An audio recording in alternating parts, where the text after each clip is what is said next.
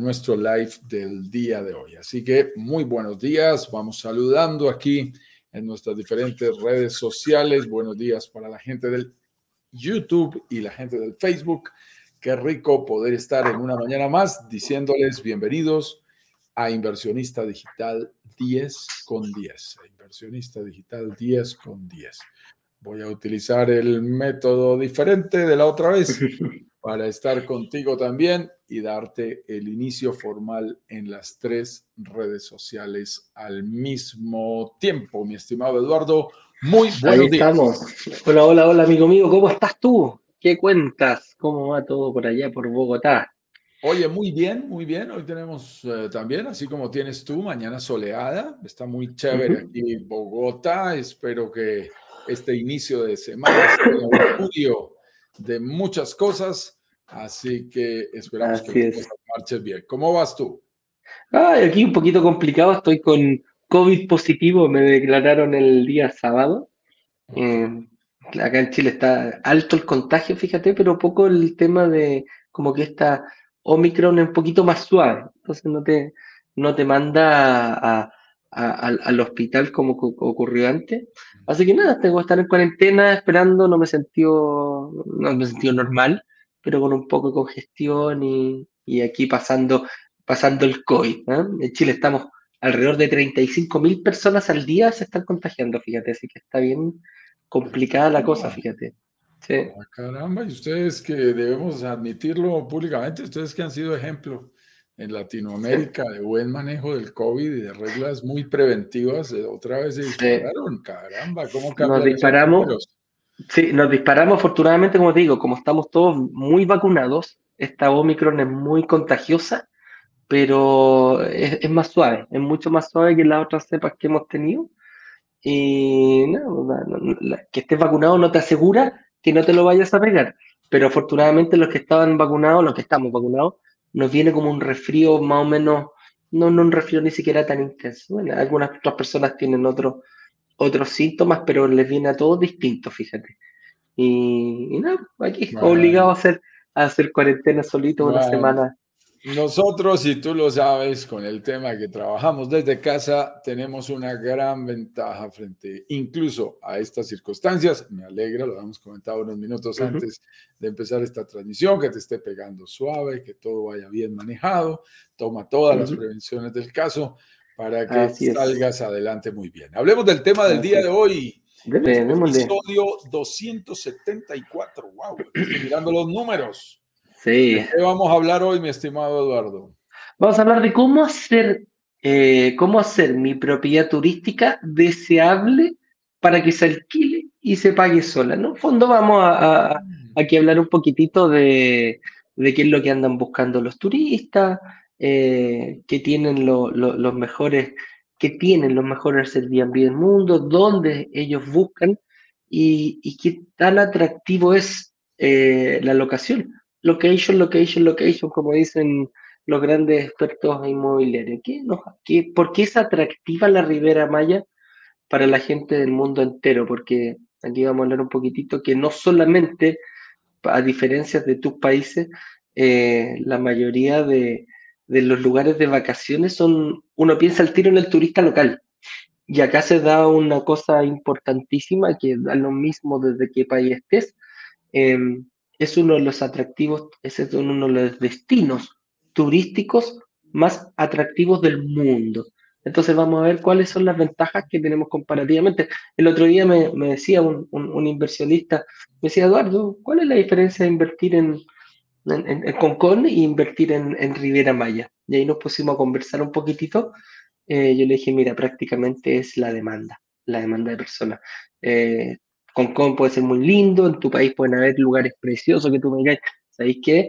Son mucho mejores que, que la Riviera Maya, pero el atractivo turístico que ya tiene de colocar, congregar a 24 a 25 millones de personas al año, marca una distancia comparativa con cualquier parte del mundo. Así que esas son una de las cosas que podría hacer y como inversionista tenemos el, el objetivo afinado. ¿ah? La puntería tiene que estar tenemos un dardo en la mano y tenemos que saber ocuparlo. Como, como ayer Joaquín Niemann que ganó el, el torneo de la PGA Tour, el chileno, ganó su segundo Tour, y estuvo todo el fin de semana con la puntería, compadre, pero afinadísima. Así que tenemos que tratar de, lograr eso. Fue muy bonito ayer en, el Invitational. Tiger Woods le entregó el trofeo campeón, así que imagínate.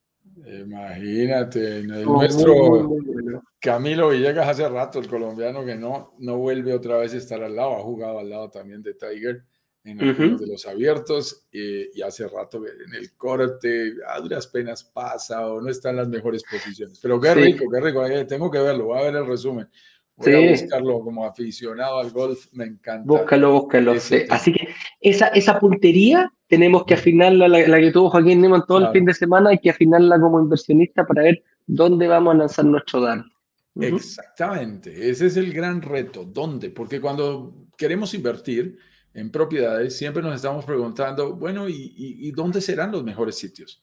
Y aún en una zona, por ejemplo, en el caso nuestro que hablamos de la región del Caribe, pues la región del Caribe es grandísima, ¿no? O sea, técnicamente va desde las Guyanas, si vamos tocando eh, territorio firme, pasas por Venezuela, por Colombia, por Panamá, por eh, Nicaragua, por Costa Rica, eh, pasas por Honduras, por supuesto, llegas a Belice, a la Riviera Maya Mexicana, llegas hasta la misma Florida. Y en cuanto a islas, pues hay muchísimas islas allí. Hay islas del Caribe pequeñas, medianas, las Antillas menores, las Antillas mayores, a los que les gusta Jamaica, bueno, empezamos por las Bahamas, Jamaica, el mismo Haití, por supuesto, República Dominicana, Dominicana. famosa Punta Cana, que ya estamos sincronizando todo para el próximo viaje por allá. Eh, Cuba tiene excelentes posibilidades, ahí en Varadero, es unas playas hermosísimas. Maravillosa. Y por supuesto hay Antillas también más pequeñas, bueno, también está Puerto Rico como Isla Grande, y también hay Antillas pequeñas más pequeñas, más pequeñas, sí. Aruba, Bonaire, Curazao, Islas Margaritas, San Martín. Uh, hay una gran cantidad, ¿no? Eso es un número impresionante. Entonces uno se pregunta, ¿dónde están las buenas? Y aún en la Riviera Maya, dice, ay, yo me interesé un poquito por la Riviera Maya y me salió una cantidad de información y ahora me estoy tratando de quitarme de encima a 14 vendedores que me están persiguiendo diciendo que su proyecto es mejor, es el mejor de todos. ¿Qué podemos nosotros los inversionistas hacer para garantizar eh, eso que tú estás diciendo? Poner el ojo y poner la bala donde pongamos el ojo. Poner la bola donde ponemos el ojo, eso quisiera uno en el golf. Eh, suena, fácil, vaya y hágalo. Ay, ponga la bola en donde realmente pusiste el ojo. Mm, mm, mm. Pone el ojo en, un lado y la bola sale para otro. Eso no es tan fácil. Eso requiere técnica. Y al igual que pasa en los deportes, también pasa aquí en el mundo inmobiliario, en donde esto no es una tarea sencilla, no es una tarea menor y equivocarte, y lo vamos a ver al final también de esta presentación, puede traerte consecuencias y costos muy altos que son difíciles de recuperar, difíciles de regresar. Cuando te equivocaste en el location, mi estimado Eduardo, eh, no hay reversa que valga, ¿no? Tiene más reversa un avión en vuelo. Ya no es tan simple. Ve e intenta vender. Ay, no, que yo la vendo. Claro, pero esos son los huesitos que después en el mercado son muchísimo más difíciles de vender o terminas perdiendo dinero, bajándole el precio para que eso realmente se pueda ofrecer. Hoy vamos a hablar de cómo hacer que mi propiedad turística sea deseable para que se alquile y lo más importante, para que llegue a pagarse sola. Y tenemos que decirles, cuidado señores, estamos a una semana de inicio de workshop y esto es demasiado importante. El próximo lunes 28 de febrero, a mí no se me puede olvidar porque es el cumpleaños de mi esposa, el próximo lunes 28 de febrero a las 19 horas. Acuérdense, las, las clases son en la noche, son hacia el final de la tarde. A las 19 horas vamos a tener la oportunidad de dar comienzo a nuestra clase número uno, en la que hablaremos sobre los siete pecados capitales que no debes cometer a la hora de invertir en propiedades en el Caribe si quieres que de verdad se paguen solas. Y así iremos clase a clase el miércoles, el viernes y luego a nuestro gran lanzamiento. Así que todo comienza el próximo lunes, en nuestra semana de workshop y lanzamiento. No te lo puedes perder a las 19 horas. Mientras tanto, vas a seguir recibiendo invitaciones todos los días a nuestros respectivos lives, que son muy interesantes, muy importantes. Algunos lo pueden ver en vivo, otros en diferido. Si estás con nosotros en vivo, no olvides decirnos por cualquiera de las tres redes sociales Instagram, YouTube y Facebook, ¿desde dónde? ¿Desde qué ciudad y país te estás conectando con nosotros? Así que, mi estimado Eduardo, sin más ni más, porque nos tomamos ahí unos momentos ambientando el tema, vamos a entrar en materia de una vez, de una vez. Vayamos entrando. Entremos en materia nomás. Entonces, el tema del día de hoy, ¿cómo puedo hacer que mi propiedad turística sea deseable para que se alquile y se pague sola? Eso es lo importante. Nosotros como inversionistas tenemos dos misiones y siempre lo digo.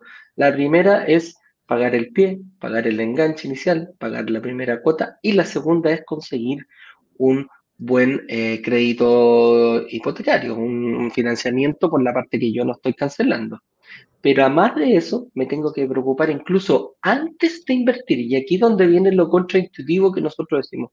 Yo antes de pensar en pagar la primera cuota del pie, tengo que pensar en el alquiler y qué tan atractiva va a ser mi propiedad para los turistas, porque como dices tú bien, lo que le gusta al turista nos encanta a los inversionistas.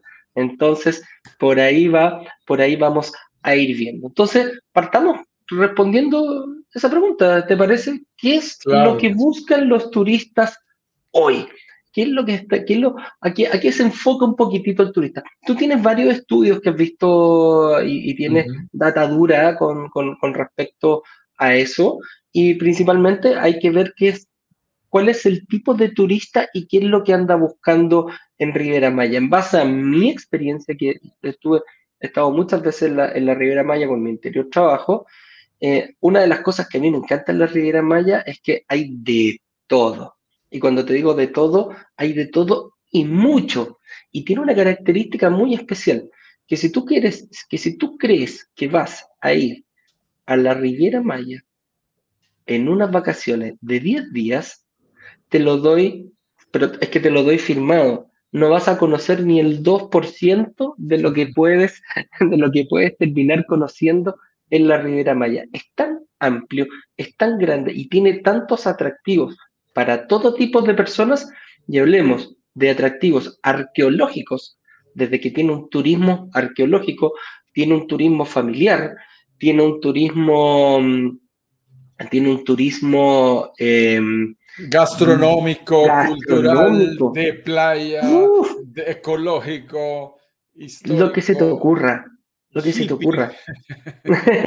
Hippie chic. Y, ojo, y ahí diste, diste en el clavo para todos los segmentos de para todos los segmentos de mm, socioeconómico, porque ese, eso es muy importante como se ha ido segmentando, no por no todas las personas están obligadas y quieren lo mismo.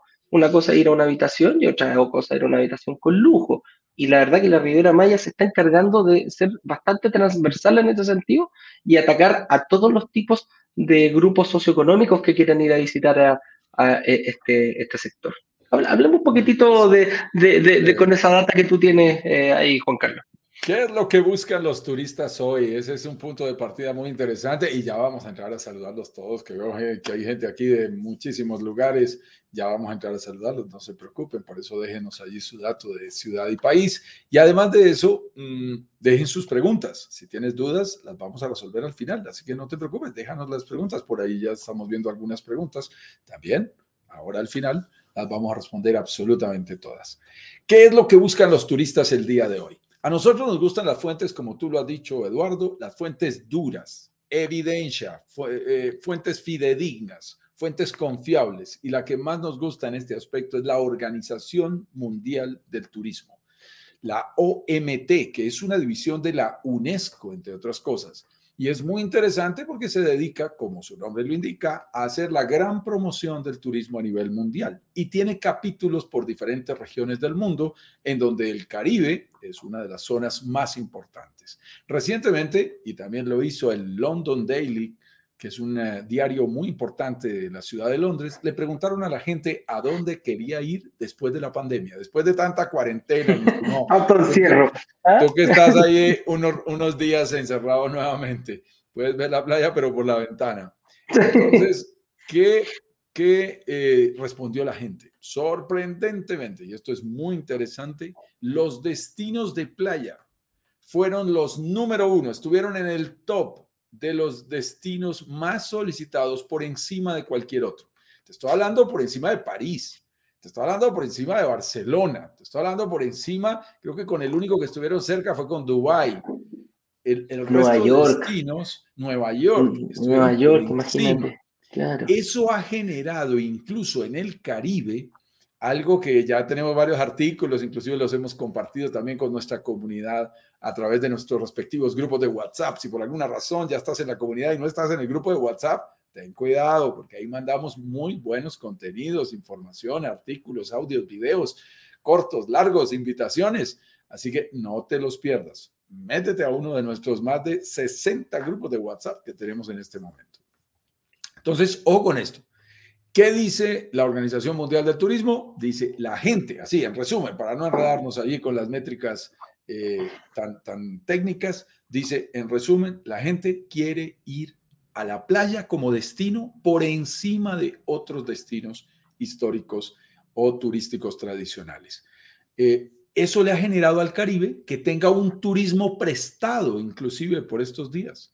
O sea, le están llegando más turistas de los que habitualmente llegarían, porque la persona que dice, no, no, no, que vamos a ir a París ahorita si en Francia están embolatados también, no, no, no, mejor me voy para el Vamos para otro lado. Entonces, eh, la afluencia de, de, turistas en este momento está por encima de los promedios, digamos, naturales, por encima y tenemos un control, eh, eh, Eduardo.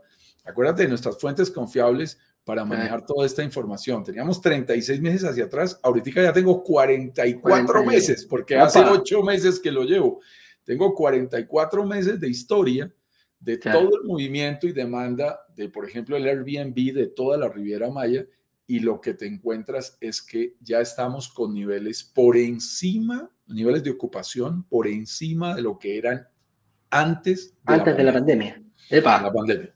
Entonces, eso nos está diciendo, a la gente le gusta la playa, a la gente la hace sentir chévere en este momento buscar espacios abiertos, espacios donde se sienta tranquilo, sabe que si va a una playa y está con una distancia mínima, como lo dicen las normas de bioseguridad, pues es relativamente fácil eh, mantenerse eh, respetando todos estos protocolos que tenemos ante la pandemia. Entonces se vuelve muy, muy interesante. Además, eh, hay otro artículo que también compartimos en su momento y que es una tendencia mundial del turismo y es la llegada de más de 25 mil nómadas digitales. Estos no son números menores, Eduardo. 25 mil nómadas digitales, nómadas como tú o como yo, que podemos trabajar en chancletas, ¿cierto? Yo siempre molesto, vea, ahí estamos con las crocs puestas. mira, la que, mira, mira, la que tengo yo puesta. Uy, este hoy estás, muy, hoy estás muy tierno. Este pumba. Muy bien. Entonces nosotros que podemos trabajar desde nuestra casa, y la verdad es una dicha, es una bendición que nos da el tener este modelo de trabajo, pues tenemos también la oportunidad de escoger el lugar del mundo desde el que queremos trabajar. Bueno, con todas estas restricciones que ha habido, más de 25 mil personas se han ido a pasar temporadas mucho más largas y dicen, pues si voy a trabajar eh, virtualmente, ¿para qué hacerlo desde una ciudad fría, llena de tráfico, a poderlo hacer frente a la playa, frente a ese mar azul turquesa que tanto nos gusta, una playa blanca, una brisa marina cálida que nos garantiza una mejor calidad de vida? Entonces, hoy tenemos muchos tipos de turistas y en general ha habido algo que ha sido muy fuerte y es, ha habido una, una demanda más fuerte de turistas que quieren eh, aprender más y vivir más la experiencia local. ¿Qué significa eso? Significa que aunque las grandes cadenas hoteleras ofrecen sus famosos todo incluido, eh, en donde uno francamente no tiene que salir de esos hoteles para disfrutar de la playa y de las amenidades, A la gente también le gusta ir y hacer recorridos locales, visitar eh, pequeños restaurantes, disfrutar de la gastronomía local, visitar eh, sitios eh, típicos de la zona.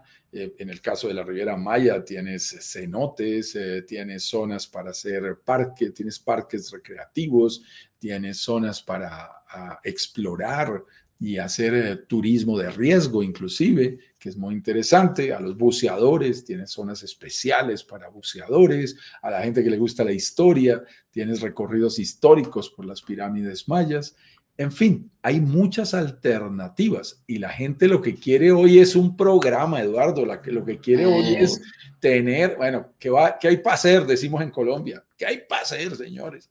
¿Cuál es el programa de venir hasta por hacer, claro. Claro, ¿cuál es el programa? Y tú lo resumías ahora muy bien.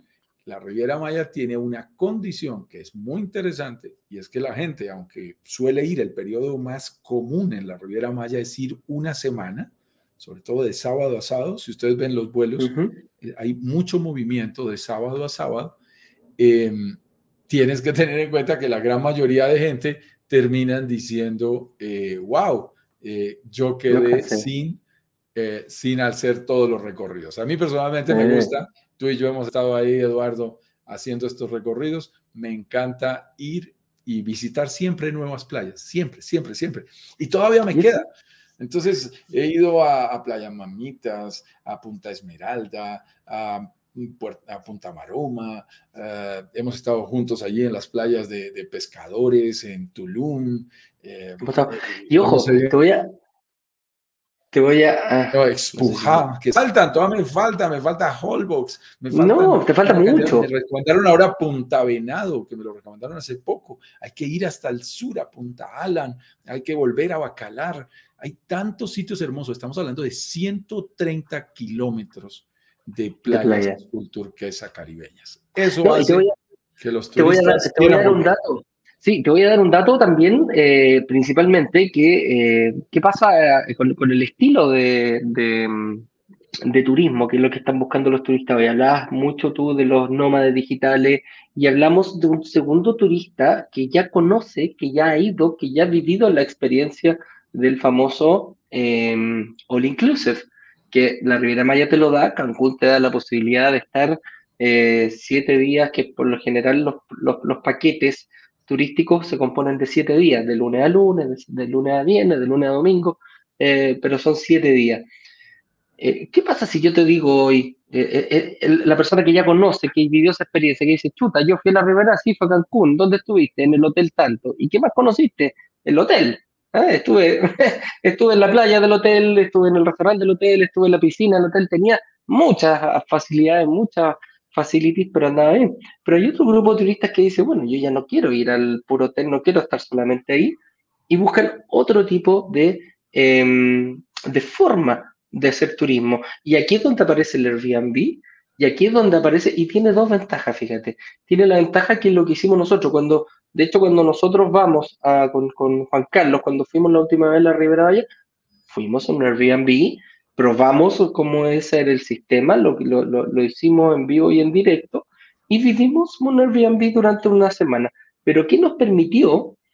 Con el mismo dinero que nosotros hubiéramos tomado un paquete en, eh, en, en, un hotel, un all inclusive, nos permitió, de siete días, nos permitió quedarnos 10 y 12 días, o sea, nos permitió estar más tiempo por el mismo dinero y eso sí, con la condición de que eh, podríamos, teníamos, estamos como obligados a salir, porque tiene, tenía el, el, el Airbnb que fuimos, tenía algunas funciones hoteleras, pero no todas. Tenía conserje, tenía eh, roommate, que te, perdón, el, el ¿cómo se llama? La, señora que te hace el aseo, que lo podríamos haber pagado, que de hecho lo pagamos, eh, pero no tenía, ah, arriba tenía un bar que funcionaba en las tardes, pero no tenía, eh, había que salir a comprar. Y ese tipo de turismo, ese tipo de turismo el que se está buscando hoy. Ese, el turista se está enfocando en ir no a un hotel grande, sino a permitirte conocer y nos permitió conocer mucho. Fuimos a cenotes, fuimos a, estuvimos en, Playa del Carmen, fuimos a Cancún, fuimos a Tulum, nos permitió recorrer un poco más, eh, conocer los restaurantes en Tulum, vivimos, vivimos la vida del mexicano, vivimos el turismo, vivimos, apreciamos la, la Ribera Maya en su esencia. Y eso es una de las cosas que están buscando los turistas. ¿Y dónde los buscan? Airbnb. Vamos a explicar un poquitito em, cómo, cómo es que las personas se enteran de lo que está pasando y dónde pueden ir a buscar eh, alojamiento. Y lo hemos dicho, Eduardo, aquí en presentaciones anteriores, si nos has escuchado, cuando hablamos de Airbnb es simplemente porque esta marca se ganó toda la categoría de lo que significan programas de rental o programas de renta, algunos le dicen renta vacacional, ahora no, como no todo el mundo va a vacacionar, entonces no siempre le decimos renta vacacional, porque si es un nómada digital o es gente que quiere pasar temporadas, pues lo llama diferente. Simplemente programas de rental es como se le conoce a esta categoría, en donde Airbnb se adueñó, como los Kleenex de los pañuelitos faciales, se adueñó de toda la categoría. Entonces, por eso eh, lo utilizamos como criterio. No significa que solo trabajemos con esta compañía o que ese sea nuestro objetivo. No, no vendemos Airbnb, con todo el respeto. De una vez lo aclaro porque por ahí hay gente que nos lo sugiere. No, no tenemos nada que ver. No tenemos negocios con ellos. No nos interesa promoverlos. Somos totalmente independientes de esa compañía, que lo dejemos bien claro. Pero nos gusta el formato. ¿Por qué nos gusta el formato? Porque gracias a ese formato los inversionistas inmobiliarios en propiedades turísticas, podemos rentar más fácilmente nuestras propiedades de lo que se hacía en el pasado. Por eso nos encanta ese formato. Antes rentar por días era mucho más complicado, rentar por noches. Ahora es muchísimo más fácil y nos apoyamos, nos apoyamos en todas estas plataformas, en lo que se llama las OTAS, que es toda una plataforma integrada de toda la oferta que hay en el mundo entero sobre este tipo de propiedades. ¿Qué tienen los mejores hoy y qué nuevas tendencias, diría yo, para ampliar esta pregunta, Eduardo, están apareciendo en Airbnb? El Airbnb clásico, hemos contado aquí hasta la historia, esto nació de rentar un eh, colchón inflable y darle a la gente un desayuno, es lo que significa Airbed and Breakfast, son las iniciales de Airbnb de sus eh, inventores, eh, fue evolucionando porque la gente tomaba un pedacito de su casa un pedacito de su apartamento y lo rentaba. A veces la habitación que no estaba utilizando, otros se lanzaban a rentar un sofá cama, otros de pronto... Em, el, garage, modificaban el garage. Exacto, modificaban el garaje, eh, tomaban una casa vieja, una construcción vieja y le sacaban diferentes habitaciones que luego rentaban.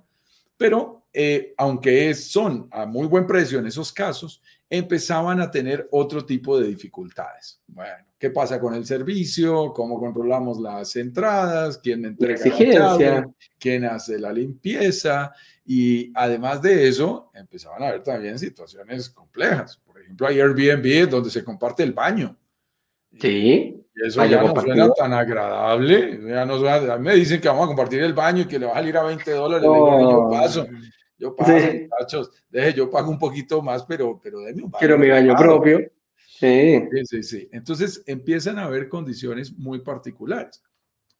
¿Qué tienen hoy las grandes tendencias? Que esto es importante que lo sepa la gente de nuestra comunidad. Ya empiezan a aparecer, pero esto no es, no es de hace años, no, esto puede ser de hace meses. Inclusive en uno de los proyectos que estábamos lanzando, esto era cuestión de días empiezan a aparecer proyectos en el mercado diseñados y pensados desde su origen para ser Airbnb. No solamente desde el punto de vista de reglamentación, en donde están blindados para que la reglamentación nunca cambie. No cambie. Y de esa manera la gente no pueda cambiarte eh, eh, el negocio de la noche a la mañana. Yo siempre menciono un amigo mío de, de Medellín que tenía siete propiedades y de la noche a la mañana en edificios ya viejos y construidos le empezaron a cambiar las normativas y, las normas cambiaron, los reglamentos de propiedad horizontal, como se le llama en Colombia, todo este tipo de reglamentación que hay en estas propiedades, empezaron a cambiar y le dañaron el negocio. Le tocó vender porque no querían ver Airbnb. Creo que tu edificio pasa algo similar, Eduardo. Eh, totalmente, totalmente similar. No, no, el otro día creo que le saqué la foto. A ver, déjame ver. Pero cambió. O sea, hay una resolución con la corte, llevaron a la corte porque algunos querían, algunos propietarios querían arrendar, que los de chiquititos, los de propiedades pequeñas de uno, Ellos querían arrendar y arrendaban por noche, pero los propietarios que decían que tenían, eh, que vivían acá decían, oye, oye, oye, momentito. Yo no quiero gente, yo no quiero gente que, que, sea exterior, que la voy a ver una vez, que pueden haber robos, no, no quiero el paseíto. Aquí el que viene es un edificio de segunda vivienda. Se agarraron entre ellos, partieron abogados, compadre, terminó esto en la Corte Suprema y se, da, se dio el decreto que la prohibición de poder eh, hacer em, de poder hacer Airbnb en este edificio. Mira, votos para un lado, votos para el otro. Ahora, imagínate, por ejemplo, si nosotros tenemos el gran propósito, como es el caso particular, voy a mencionar mi caso particular aquí, en que yo quiero retirarme eh, a partir de los ingresos pasivos que yo genere en mis propiedades en el Caribe y me llega a pasar eso. O sea, yo ya confiado, tranquilo, diciendo, si tengo tantas propiedades en el Caribe, puedo descansar, convenzo a mi esposa de que por fin agarremos ese avión y nos vayamos a vivir al Caribe y a disfrutarlo, que ya la tengo medio convencida, a veces se me arrepiente, pero voy bien. Y de pronto me llegaran a cambiar la legislación o las reglas de juego de las propiedades y, y todo esto se cayera como un castillito de, de, naipes y tuviéramos la dificultad, no sería grave. Ahora ya están naciendo proyectos que desde su origen están pensados para hacer Airbnb, totalmente blindados en que si el 100% de la gente no vota por un cambio, y eso te incluye a ti, no pueden aprobarlo. De tal manera que si yo no estoy de acuerdo, no me pueden cambiar las reglas de juego. Y te, y te, doy, y te doy un detalle más, incluso con eso. Las propiedades no eran baratas Estamos hablando de propiedades entre 350 y 400 mil dólares, de, el desde. Entonces, es una inversión que hay que pensarla para que después te vengan a cambiar la regla. Nosotros, nuestros departamentos de inversión van, más abajo, pero yo no quiero perder dinero, no quiero perder tiempo en una inversión que la tengo proyectada ah, y por, por, por cosas de, de, la administración, eh, se pueda venir abajo mi negocio completo. Claro. Ahora, mira aquí, ¿Qué tiene los mejores Airbnb del mundo? Como en todos los negocios, tenemos un ojo en la competencia y un ojo en nuestro propio negocio. Entonces, lo mismo ha hecho todo este grupo de inversionistas que tenemos propiedades en, en este caso, en propiedades turísticas y específicamente en el Caribe. Uno está mirando qué está pasando, qué está pasando todo el tiempo con otras opciones que hay en el mercado. ¿Quién es nuestro referente? ¿A dónde el cliente está dudando de ir? Básicamente a los hoteles ese es, ese es nuestro competidor natural, un hotel de cinco estrellas, un hotel de cuatro estrellas, podría ser un competidor natural de un nuestro departamento, exacto, un resort de nuestro departamento pequeño, eh, en uno de los edificios de una zona costera, de una zona cercana a, a, la playa, en donde estés ahí en la Riviera Maya. Yo compito, técnicamente hablando, contra ese hotel. Entonces, ¿qué debe tener ese edificio? Eso, explícame bien porque yo tú me estás diciendo es prácticamente David contra Goliat. O sea, tú me estás diciendo que una habitación que yo tengo de 40 metros cuadrados, 50 metros cuadrados que yo puedo comprar, tengo que competir con un mastodonte mega gigantesco, con un Marriott, con un Sheraton, con un la cadena que se te ocurra del mundo, la que se te ocurra, voy a tener que competir con esto. Melia, Iberostar, todas las que, que uno dice, chuta, yo tomo una habitación ya es de hotel, eh, salgo y tengo lo que se me ocurra, lo que se me ocurra, piscina, piscina temperadas, restaurante, más de uno, dos, tres, cuatro y cinco pueden haber también, y lo que se me ocurra hacer. ¿Cómo, cómo, cómo manejamos eso? Me gusta la analogía que tú estás haciendo. Esto es una competencia de David contra Goliat. Y nosotros somos los David, somos los chiquitos. Debo confesarte algo también, Eduardo. Yo soy fanático del tema de las pymes, que son los pequeños y medianos negocios del mundo entero. Tengo dos libros de pymes y, por muchos años he sido, he sido fanático, consultor, escritor de temas de pymes. He sido columnista de este tema en diarios en Colombia. Y, yo creo que los pequeños, cuando tenemos que competir contra los grandes, tenemos que ser mucho más creativos. tenemos que ser mucho más astutos y mucho más rápidos para ajustarnos a las necesidades del mercado. ¿Cómo compite un pequeño contra un grande? Bueno, les voy a dar. La primera regla de oro es la asociatividad. Para eso es nuestra comunidad. Porque cuando estás, yo, yo decía en, alguna, en alguno de mis libros de pymes, en el de pymes de clase mundial, que está en siete países en Latinoamérica y, me encanta compartirlo, entre otras cosas. Ah, lo voy a buscar, lo voy a buscar porque lo tengo aquí cerca. y, y, mira, mira una cosa, decíamos, yo les decía, uno pobre, pequeño y orgulloso no llega lejos, mío. O sea, tenga mucho cuidado. Si yo soy pequeñito y no tengo el capital de trabajo suficiente, tengo que buscar asociarme. Si se asocian los grandes para ser más grandes, cuando uno ve la cadena eh, Ritz, eh, Ritz Carton, son los de la cadena Ritz con los, con los de la cadena Carton, asociándose para ser aún más grandes. Se asocian los grandes para ser más grandes y los chicos no sabemos asociarnos. Eso no está bien. Lo que nosotros promovemos en Brokers Digitales Caribe es la asociatividad de nosotros como pequeñines. Somos pequeñines del mercado, somos microinversionistas. A Ignacio le gusta llamarnos eh, inversionistas hormiga. Hormiga. Bonito, pequeñitos, trabajadores. Tenemos que trabajar juntos para llegar más lejos. Ese es el escenario. Entonces, si tenemos un Airbnb, pero competimos solo con nuestro departamento, no va a ser tan fácil. Pero si compite el edificio completo, ah, eso ya es diferente. Si en ese edificio nos basamos en buenas compañías que nos promuevan y nos hagan el marketing y nos den a conocer en las redes sociales a nivel mundial, eso ya es diferente. Si nuestro edificio empieza, gracias a esa asociatividad, a que en vez de que unos pocos sean los dueños del penthouse, más bien tengamos unos rooftop, unas terrazas que estén llenas de amenidades y que tengan piscina, spa, camas thai, soleaderos, lo que se te ocurra, zonas eh, para hacer deporte, lo que tú quieras. Un sports bar bien interesante allá, para cuando esté el día un poquito más soldado y no quiera descansar un ratito, ah, a ver el deporte favorito tuyo. Hagamos yoga, si quieres hacer yoga, quieres tranquilidad, métete un tema, haz lo que se te ocurra. Pero lo importante es que estén. Los desarrolladores han empezado a decir, espérate, si este edificio es para Airbnb o para un formato, un modelo tipo Airbnb, es decir, de programas de rental, vamos a rentar por noches, vamos a competir contra los hoteles, pues compitamos duro. Vamos a empezar a ofrecer buenas amenidades. Y eso es parte de la clave. Y hay una amenidad que a mí me llama mucho la atención y es, por ejemplo, la gran mayoría de hoteles solo, eh, pues precisamente por su poder económico, se han adueñado de las primeras líneas de playa. Sí, de todo el mundo. Y eso hace, y eso hace que la mayor cantidad de edificios de Airbnb eh, no tengan acceso a playa o no tengan la posibilidad de salir directo a un club de playa. Tener posibilidades como esas pueden hacer toda la diferencia para que el mercado las prefiera y diga, ah, no, es que en un resort residencial como ese, con todas esas amenidades y además con acceso al club de playa, no, ahí sí quiero estar. Tiene todo el sentido del mundo.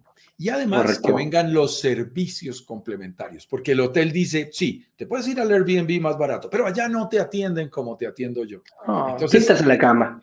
¿Quién estás en la cama? La tienes que hacer tú. Eh, ah, exacto. Entonces, cuando uno llega en el Airbnb dice, sí, nos salió más barato atender la cama y llega uno cansado. es lo que no quiero hacer. La cama. O dice, caramba, ya llevamos tres días aquí y a esto le hace falta un poquito de aseo, ¿ah? Claro. pasar a hacer la limpieza. O se dañó como se nos dañó una ducha, mi estimado Eduardo, en uno de los Airbnb en los que tú estabas y no hubo manera de que la corrigieran rápidamente en ese sitio. Entonces, uno se da cuenta que se necesitan de esos servicios complementarios, desde un conserje bilingüe que cuando tú entres pueda atender a todo tipo de clientes internacionales, hasta un bartender o una persona que se responsabiliza de actividades como los masajes, porque uno llega a muchos sitios y dice, ahí está el jacuzzi y no hay quien lo prenda, no sé dónde está la llave. ¿Y de qué te sirve un bar? ¿De qué te sirve un bar que esté ahí y, no sabe hacer el cóctel local? Y, eso es lo que uno va. Experiencia.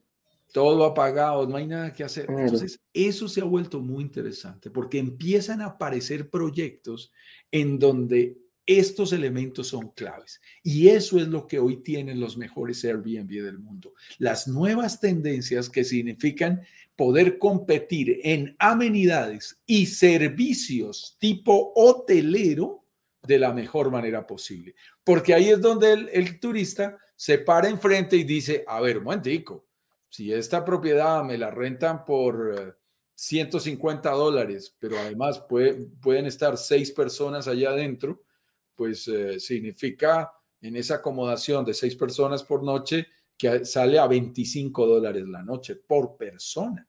Y yo estoy en un verdadero resort con todos los beneficios. Eso es muy interesante. Frente a la posibilidad que por 25 dólares en una ciudad como Playa del Carmen o como Tulum, tú por 25 dólares en Tulum no te quedas en la noche ni en el hostal más feo de Tulum. No, no. Entonces, esto se vuelve muy interesante cuando a través de la asociatividad, a través de la especialización, pero el desarrollador tiene que haber pensado estas cosas desde el origen. Demasiadas personas nos escriben en la comunidad, Eduardo, en ya compré, ahora cómo puedo arreglar el problema. No, no. La recomendación es resuelve todo esto antes de comprar. Y aquí, aquí hablamos un poquito de la génesis del, del pensamiento y una de las cosas que nosotros eh, nos preocupamos mucho es de ir viendo, solucionando todas estas variables que, que, que tenemos, que nosotros proponemos en nuestras clases, mmm, tienen que cumplir todas estas variables para nosotros recién lanzar un producto. ¿Y en qué, en, qué nos hemos apoyado? Nosotros no, no damos abasto no, y tampoco queremos hacerlo. No queremos que Brokers Digitales sea la empresa que te vende, que te arrienda, que te, se preocupa del Airbnb, que se preocupa de darte la atención. No.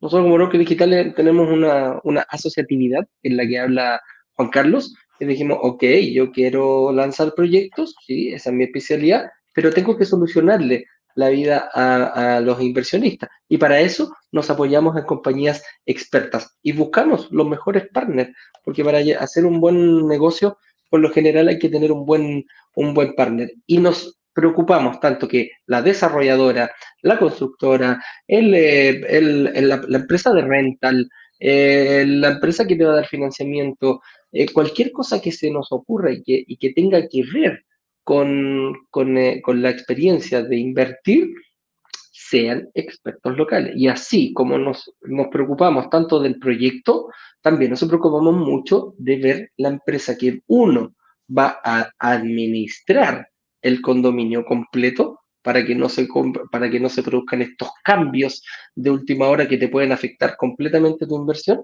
y también la ojalá fuera la misma que en, este, en el último lanzamiento lo logramos que era la misma que eh, arrendara que hiciera el renta que hicieran las dos administre el edificio y también busque a los pasajeros turistas a todos aquellos. Y cómo lo hacen principalmente eh, para, que, para, para que lo tengas un poquito más claro Airbnb no es solo el único motor de búsqueda, ellos son expertos con eh, más de 20 o 30 motores de búsqueda que hay en todo el mundo, llámese Booking, TripAdvisor, eh, un montón de más. Hay muchos locales, hay muchos locales que nosotros no los conocemos.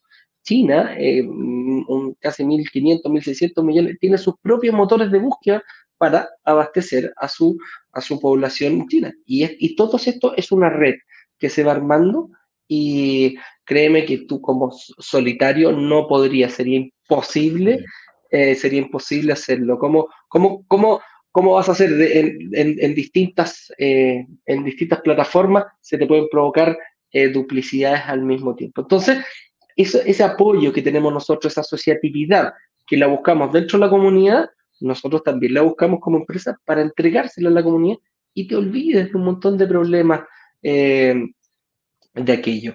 Y aquí pasando a la última pregunta que te hago antes de ir a otro, a otro, a otra, a otra fase, a, a, la pregunta y respuesta que le vamos a dar a nuestra gente. ¿Cuánto me puede costar equivocarme al escoger una propiedad? ¿Puede, puede, puede ser un error importante según tu experiencia, Juan Carlos? Mira que nos han escrito personas que desafortunadamente no hemos podido ayudar, que nos dicen, yo ya compré en Tulum porque estaba seguro de que ahí está el futuro. Y nosotros, excelente, te felicitamos. Juan Carlos, Ignacio, Eduardo, ya compramos en Tulum. Ahora cuéntenos quién nos puede ayudar a rentar y administrar esta propiedad. Eh, ahí empezamos mal. Esa secuencia no es la correcta. Por es la correcta. Y te insistimos tanto. Retos como saber de dónde van a salir los ingresos de tu propiedad y eso depende de quién y cómo va a rentarse esa propiedad, debes resolverlos antes de invertir. Debes tenerlos bien claros. Y también hay gente que nos dice, Juan Carlos, ustedes eh, eh, nos ofrecen o nos acompañan en el proceso. Por supuesto, siempre buscamos los aliados de los que te hablaba Eduardo. No obligatorios, no nos gusta nada obligatorios. A mí cuando me dicen, tengo, usted tiene que, no, yo lo único que tengo es que morirme. Yo no tengo nada más. Todo lo demás tiene que ser libre albedrío. Yo lo decido, lo analizo. Vos me muestras opciones, yo miro si las tomo o no las tomo. Y de esa misma manera lo manejamos con nuestros desarrolladores. Cuando la gente comete estos errores, entonces, a veces está frente a propiedades en donde se deja traer un poco por el gusto, le parecen bonitas, le parecen interesantes, pero no resuelve estos desafíos previamente, luego tiene dificultades para lograr rentarla e incluso para venderlas. Y eso puede generarte unos sobrecostos y unas pérdidas en algunos casos, o por lo menos el dejar de ganar un dinero importante por no haberlo resuelto a tiempo. Para nosotros en la secuencia siempre los acompañamos diciéndose, póngase en manos expertas. Y hay gente que de verdad sabe hacer muy bien ese, esa labor de rentar las propiedades. No es tomar un cursito de Airbnb de 100 dólares y ponerse a rentar tu propiedad. Piensa que una buena propiedad puede valer en el Caribe desde 150 mil, 160 mil dólares en adelante y arriesgarme a que yo la rente o no la rente porque me tomé un curso gratis o un curso de 100 dólares de Airbnb y después que no funcione, pues me sale muchísimo más caro. Eso no, cuesta muchísimo más. Y te lo he firmado, ningún problema, hazte este cursito, que te vaya increíble. Arrendaste tu propiedad, ningún problema, y eres el mejor alumno del curso que te tomaste. ¿Qué va a pasar cuando entre uno y otro? ¿Qué va a pasar cuando salga un pasajero y entre otro? ¿Qué pasa si se te rompe una cañería en tu, en tu, en tu propiedad? ¿Vas a tomar un avión y vas a ir a, arreglarla? ¿Qué va a pasar en el contrato? Entonces, son muchos los detalles, la administración, el, el objetivo, todo eso va. El problema aquí que equivocarse puede costar eh, mucho dinero, te puede, te, puede, te puede pegar fuerte. Cuando nosotros hablamos de pecados capitales, no es que te vayas a morir si es que no es que te vayan a decapitar o, te vayan a matar como en los antiguos tiempos. Nosotros le llamamos pecado capital porque vas a cometer un pecado, sí, y, y te va a pegar. Te va a pegar en el bolsillo, amigo mío. Y eso es lo que nosotros tratamos tratamos de verlo y, tratamos de minimizarlo lo más posible. Sí, fíjate que la manera de manejarlo, mientras entramos a los saludos y a las preguntas finales, es precisamente a través de esa asociatividad, que es lo que promovemos en Brokers Digitales Caribe. Y por eso es que de vez en cuando hacemos un, un lanzamiento y cuando hacemos eso es porque hemos encontrado un proyecto en el mercado que nos ayude a cumplir este tipo de condiciones, que no ocurre las veces que nosotros queremos, ocurre cuando el proyecto aparece.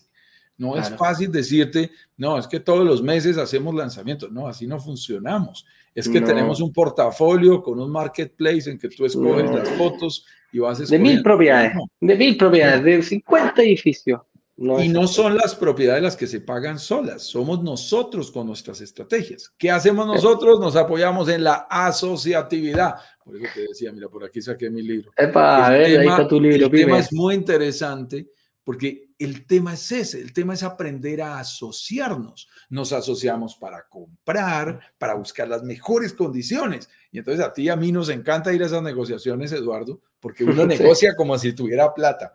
Yo voy y me siento con los desarrolladores y les digo, es que nosotros queremos comprar el 50% de este proyecto. No vamos a comprar una o dos unidades. No, no, no, vamos por 30, 40, 50, 70 unidades. A ver, vamos a comprar 70 apartamentos. Cuando tú entras con ese poder de negociación, tú aprietas a los desarrolladores y consigues las mejores condiciones en descuentos, en precios, en bonos especiales, en beneficios que son claves y de las cuales nos favorecemos todos los miembros de la comunidad, incluidos nosotros mismos, que en realidad no somos sino los representantes y voceros porque somos uno más del montón, somos uno más de la comunidad que estamos invirtiendo hombro a hombro contigo porque nos encanta invertir en los proyectos que promovemos y que lanzamos. Entonces es muy interesante.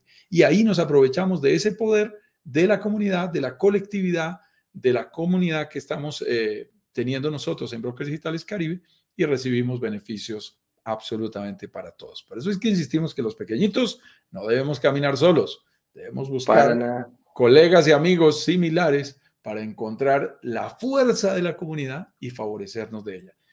Nosotros lo hemos dicho varias veces, si quiere irse solo, pues hágale mía, como decimos en Colombia, pero eh, es bien si quiere llegar lejos, que logres eh, un nivel de resultados similar al que puede lograrse si trabajamos todos coordinadamente como comunidad de inversionistas. Saludemos, mi estimado Eduardo, y respondamos vamos, vamos, vamos. el día de hoy. Eh,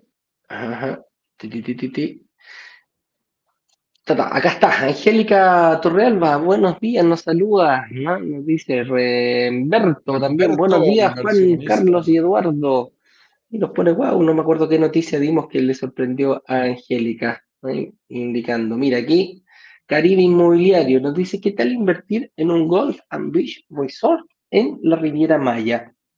Bueno, mi estimado Caribe Inmobiliario, veo que eres un colega, seguramente conoces mucho sobre propiedades también ahí en el Caribe y si no ando mal estás ubicado también ahí de manera permanente en la Riviera Maya. A mí me encantan los Golf and Beach Resorts. me, me fascina, sobre todo para ir a pasarla rico cuando tú eres golfista. Yo soy fanático del golf y de la playa. ¿Cómo no querer estar en un resort que tenga ambas condiciones? El tema delicado es que estos resorts, desde el punto de vista de inversión, suelen estar por unos números bastante altos, en donde no son asequibles a todo el mundo, ni en el monto de la inversión, ni en la forma de pago, y lo digo con respeto, ni en el retorno de la inversión. Y yo soy el hombre de los simuladores en esta compañía. Así que soy fanático de las finanzas, fanático. Esta mañana estaba calculando eh, varias cifras para varios de nuestros inversionistas a partir de nuestros simuladores. Yo he hecho ese retorno de la inversión y en el caso de los Golf and Beach Resorts, en muchas ocasiones no te alcanza a dar mejor rentabilidad. Hay que subsidiarlos un poco. Eh, tú te echas el cuento de, te, lo, te echas el cuento de me lo merezco, eh, a mí me gusta el golf, a mí me gusta la playa, la, la familia le gustó, a mis hijos les gustó, a mi esposa le gustó, lo que tú quieras, perfecto, pero si tú y yo nos metemos a un simulador, mi estimado Caribe Inmobiliario, te garantizo que hay mejores opciones de rentabilidad que esas que suelen ser las más caras, las de primera línea de playa o las de clubes eh, tipo country club. Tipo country club. Y aparte que los costos de mantención van incluidos los inversionistas, entonces mantener un campo de golf ya tiene un costo elevadísimo, eh, por lo tanto, eh, por ahí hay unos costos asociados, mi querido Karim Moller, no es malo. Y aquí es donde, aquí es donde justo tocaste un punto, amigo mío. Em, tú dijiste, bueno, si yo le pongo el me lo merezco, si yo le inyecto el gusto, agarro tu Excel y chaito, y lo tiramos a la basura porque contra eso nada ni nadie va a poder competir. O sea, en ese momento cuando tomas esa disposición, nosotros somos muy enfáticos en decir, estos números, estos números, aquí hay que tratar de, de verlo lo más eh, módico, lo más barato en el sentido de que cuadren los números, que cuadre el costo de la propiedad anualmente, mensualmente, contra lo que genera la misma propiedad. Lo cual no significa que no haya, eh, ojo, que no sea malo. proyectos en donde el tener, por ejemplo, campo de golf no los haga rentables. Hemos visto proyectos muy interesantes, por ejemplo, en la Florida, en donde hay una cultura más fuerte del golf y logran eh, establecer niveles más altos. Por ejemplo, por aquí debe estar Harold, que habla de Orlando como la capital mundial del golf. También sucede, en sitios tan hermosos como Casa de Campo en, eh, en ah, en la región de República Dominicana, ¿cierto? En la romana. Y puede llegar a ocurrir. Pero como les digo, ahí tienes que asegurarme que el que nos va a administrar, acuérdate de los especialistas, el que nos va a administrar es un experto en ese segmento y es capaz de atraer el flujo de, de, turistas, en este caso golfistas, necesario para que estos números se muevan. Si no, muchas veces el campo de golf se ve divino, pero no es nada rentable. Ahí esto es con números. Hay evidencia dura, como dices tú, Eduardo, que se sustenta. Yo que haría, mi amigo quería Moler, invertiría en un proyecto y que ojalá tenga cerca un campo de golf, si es que me gusta ir a jugar y voy y lo disfruto y paso por el día, porque tampoco si voy siete días a, a, disfrutar de vacaciones, por más que me guste el golf, no sé si voy a estar los siete días No sé si la señora te va a permitir que te vaya a jugar los siete días. hay zonas hermosas ahí en Playa del Carmen. A mí personalmente me encanta Playa Car, que es una, es, una zona cerrada, un condominio precioso y tiene un hermosísimo campo de golf. Tulum también lo tiene. Pendiente de jugar. De manera que, que, me parece encantador. Muy bien, saludemos, saludemos que estamos a tiempo. Te voy a, te voy a acompañar cuando vayamos la próxima vez. Te voy a llevar aquí para que me invites. Iván Martín nos dice, buen día, Cuernavaca, Morelos, México. Sigo muy atento a sus charlas para seguir aprendiendo y en su momento poder tomar una buena decisión. Ese es el objetivo, por eso nos levantamos nosotros todos los días, amigo Iván. Roberto, Envigado, Colombia. Roberto está en Envigado, Envigado está pegadito, pegadito realmente de Medellín, es casi un barrio de Medellín. Esta Perfecto. la absorbió la metrópoli de Medellín. Norman Araujo nos dice, Manizales, Colombia, Ligia Castellanos nos saluda allá. Angélica Torrealba desde Querétaro, México. Eh, saludos desde los Países Bajos. Mira, Eduardo Garrote nos está viendo desde Holanda. Por allá en los Países Bajos. Excelente. ¿En dónde estás exactamente? Si en Ámsterdam, si estás en Luxemburgo, en qué zona de los Países Bajos nos acompañan, estimado Eduardo. Qué gusto que la gente desde Europa también se esté conectando con nosotros. Así es. Al otro lado del charco, decía un amigo mío. Sí, pasando, pasando el charco, pasando el charco. José Polanco, buen día, ustedes son súper, gracias amigo mío. Desde Chile nos están viendo aquí Felipe Guerra todos los días también. Eh, Landy Cadena, buenos días desde Tabasco. José Polanco, mejor sitio para invertir en BNB, en Tulum o Riviera. Eh, hay de todo, amigo mío, hay distinto. La Riviera Maya se refiere al contexto. los mexicanos le llaman Riviera Maya a lo que es Cancún, em, Playa del Carmen, Tulum, em, Bacalar. Bacalar, se me queda delante la isla. Hasta Punta Allen. Cozumel también está metido, Meliá, todo eso es la Riviera Maya todo el estado de Quintana Roo está ahí en la Riviera Maya. Entonces, de pronto, ahí la, la, pregunta es, es, muy delicada, José. Cuando nos dicen, ¿en Tulum o la Riviera? Técnicamente, Tulum está en la Riviera Maya. Ah, porque yo, yo soy hijo de profesor de geografía y, y, de pronto mi padre llega a ver alguna de estas presentaciones y dice, no va a decir lo que no corresponde. Tulum, Tulum, Tulum es una de las ciudades y está ubicado dentro de la Riviera Maya que te describía Eduardo. Entonces, no es una u otra. Dentro de la Riviera Maya sí hay diferentes opciones. Está Cancún, está Playa del Carmen, está Tulum, cada una con su mercado y sus niveles de desarrollo. Hemos dedicado lives completos a comparar el turismo de estas zonas porque tiene características un poco diferentes. Nos encanta Tulum, zona emergente, con un turista de muy alto perfil que tiene un ticket promedio interesante nos encanta Playa, que ya tiene un nivel de consolidación, Playa del Carmen, que es muy interesante. Y tenemos que decirlo públicamente, nos encanta un poquito menos Cancún, que ya está muy consolidado, las tarifas están más altas, es más difícil conseguir un proyecto nuevo en buenas condiciones, lo cual no significa de esta agua no beberé. Si encontramos un proyecto en Cancún, estaremos lanzándolo desde Cancún. Entonces, ah, yo no, para nada cerramos las puertas. Oye, mira, aquí Cris Suero nos dice acá en Instagram, saludos, una dominicana desde Toronto, Canadá. Así que saludos para ti también, Cris. ¿eh? Desde Chihuahua, Eric nos saluda también. Eric, me interesa el tema del turismo de playa en general. ¿eh? Igual que a todos los que estamos acá, eh, principalmente nos enfocamos en eso. La playa es un gran atractivo turístico, no solo para ti, para nosotros, para todo el mundo. Así que eso es lo que hablamos precisamente en este en este Recomendado, métete a la página de la Organización Mundial de Turismo, al capítulo del Caribe, y ahí te encuentras unos artículos hermosísimos sobre todo lo que está pasando en el turismo de playa. Tal cual. Muy interesante. Karina Mandujano, desde Chiapas, México, dice Cristina Marín, buenos días. De los proyectos que han lanzado, ¿cuáles ya han sido entregados o están próximos a entrega? Cristina, nosotros llevamos, sí, llevamos Dale, dale, dale. 10, ah, 10. Vamos en el décimo lanzamiento en este momento, estamos iniciándolo, lo cual significa haber participado en 10 proyectos anteriores, eh, 9 proyectos anteriores, eh, en donde hay todo tipo de propiedades. Hay propiedades que se vendieron sobre planos y en algunas ocasiones algunas propiedades ya estaban más listas para la entrega. Pero nuestra especialidad son los proyectos sobre planos porque nos gusta la plusvalía que se genera ahí, la rentabilidad durante la construcción que es interesante. Ahorita en septiembre, octubre empieza la entrega de uno de los proyectos más bonitos eh, que hemos entregado o en los que hemos participado en Playa del Carmen, que es un proyecto muy interesante. Yo tuve el gusto de invertir ahí en dos propiedades. Me mostraron las fotos este fin de semana de cómo va de avanzado el edificio. Ya está totalmente la obra, están ya en construcción eh, de algunos detalles. Los proyectos que estamos lanzando ahora son proyectos que están a, un plazo de 18, 24, 36 meses, entonces todavía no están llegando. Nosotros, o sea, no están construidos.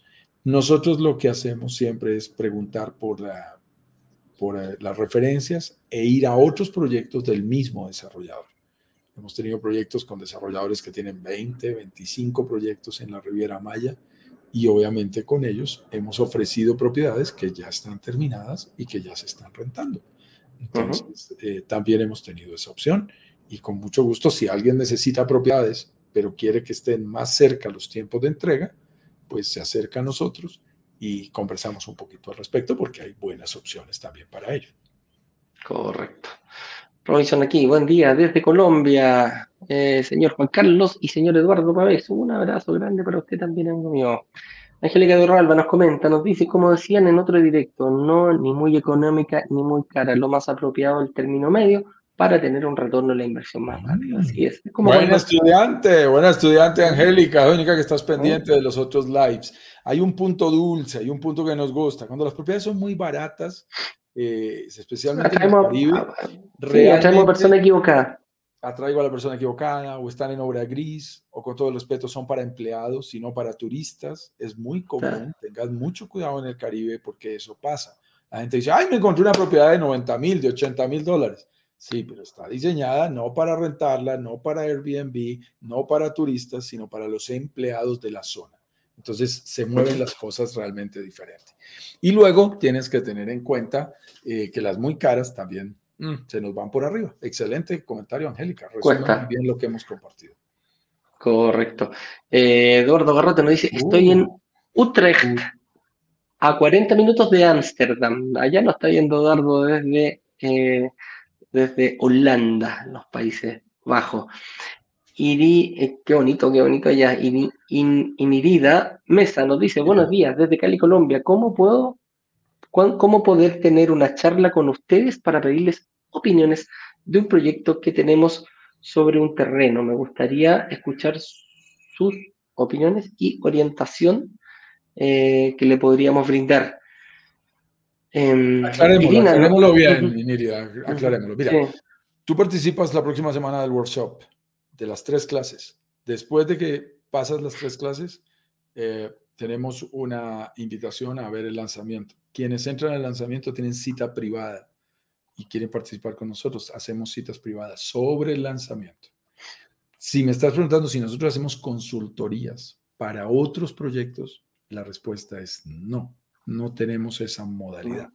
Si me estás diciendo, tengo un proyecto que podría llegar a interesarles para que ustedes también lo ofrezcan, pero miremoslo, bueno, lo podemos analizar, haces una cita también privada con nosotros y, lo analizamos, lo analizamos. Nosotros tenemos una lista de chequeo, eso sí debo decírtelo, Inirida, Inirida bastante exigente, bastante exigente para que las propiedades realmente lleguen a pagarse solas. Si no hay movimiento turístico, si no hay suficientes eh, eh, porcentaje de ocupación, si no hay suficiente tasa diaria, ni nos metemos. Precisamente por aquí alguien en el, eh, en, en el Instagram me comentaba cómo veía Cartagena y las estadísticas de Cartagena, por aquí lo estoy viendo ¿Qué información de turismo tienen de Cartagena, Colombia? Mira, a mí yo amo Cartagena, yo soy colombiano y me encanta Cartagena de Indias. Es más, una gran amiga, Ketty Tinoco, que es una diseñadora que debe irla a visitar porque es una cliente mía de consultoría de hace muchos años y, hace poco hablamos. Entonces, es muy interesante, pero mm, es mejor que vayas a las fuentes oficiales. Te recomendamos airdna.co airdna.co, si lo tenemos por allí, lo podemos poner en pantalla, pero bueno, tú estás en el Instagram, es AIR, como aire en inglés, AIR, DNA dna.co. Ahí tú puedes comprar información y mirar cómo se están comportando eh, los eh, históricos de ocupación de Cartagena. Yo personalmente no los he revisado recientemente, pero si tú me los preguntas, yo solo te digo, al Aeropuerto Internacional de Cartagena llega a 1.5 millones de personas cada año, de las cuales más de la mitad somos colombianos, es turismo local, solo unos 700 mil son turistas extranjeros, y a zonas como la Riviera Maya, al Aeropuerto Internacional de Tulum, llegan 24 millones de personas extranjeras cada año, eh, en su gran mayoría, provenientes de 168 ciudades que tienen conexión directa con el aeropuerto de Tulum. Entonces, cuando tú ves esto, pues eh, realmente no es fácil comparar movimientos. Sin embargo, Cartagena es preciosa, tiene unas excelentes opciones y vale la pena que le echemos los números al que me ayude con un proyecto, al que quiera plantear algo, con el mayor de los gustos hacemos comparativos, Eduardo. Así es. Y eso sería, dame un segundito que me perdí acá. Sí, eh, nos hablaba de 183 mil metros cuadrados, lo más probable es que sea un proyecto personal inhibida. Eh, ya te contestó, eh, ya te contestó mi estimado amigo Juan Carlos. Señores, se me fue el Instagram. ¡Wow! Se me fue. Ah, se te fue el Instagram. Este instante, Eduardo. No importa, ahí estamos bien. conectar esto y no me di cuenta. No te preocupes. Con esto aprovechemos de cerrar nomás y nos estamos viendo mañana a las 10 con 10 horas local de Miami, amigo mío. Eh, halo, velo, compáralo con tu, deja una campanita, una alarma en tu, tu teléfono para que puedas verlo y llévalo a tu hora local. Eh, con eso dicho, Juan Carlos, nos vemos mañana a las 10 con 10 en punto. Un abrazo grande, que estés bien ¿Y algo más que decir? No, señor, un gusto. Nos vemos mañana. Mañana un tema espectacular. Vamos a hablar de financiación, de cómo se financian proyectos en el Caribe y tenemos un súper invitado especial que nos va a contar de la A a la Z todos los secretos para conseguir créditos hipotecarios como extranjeros en México y específicamente para comprar en la Riviera Maya. Así que no te lo puedes perder. Especialísimo, invitados especiales. Saludo a Laura desde Hidalgo, México. Ahí nos está dando. Nos vemos. Qué gusto saludarte. Chao, chao. Chao, chao.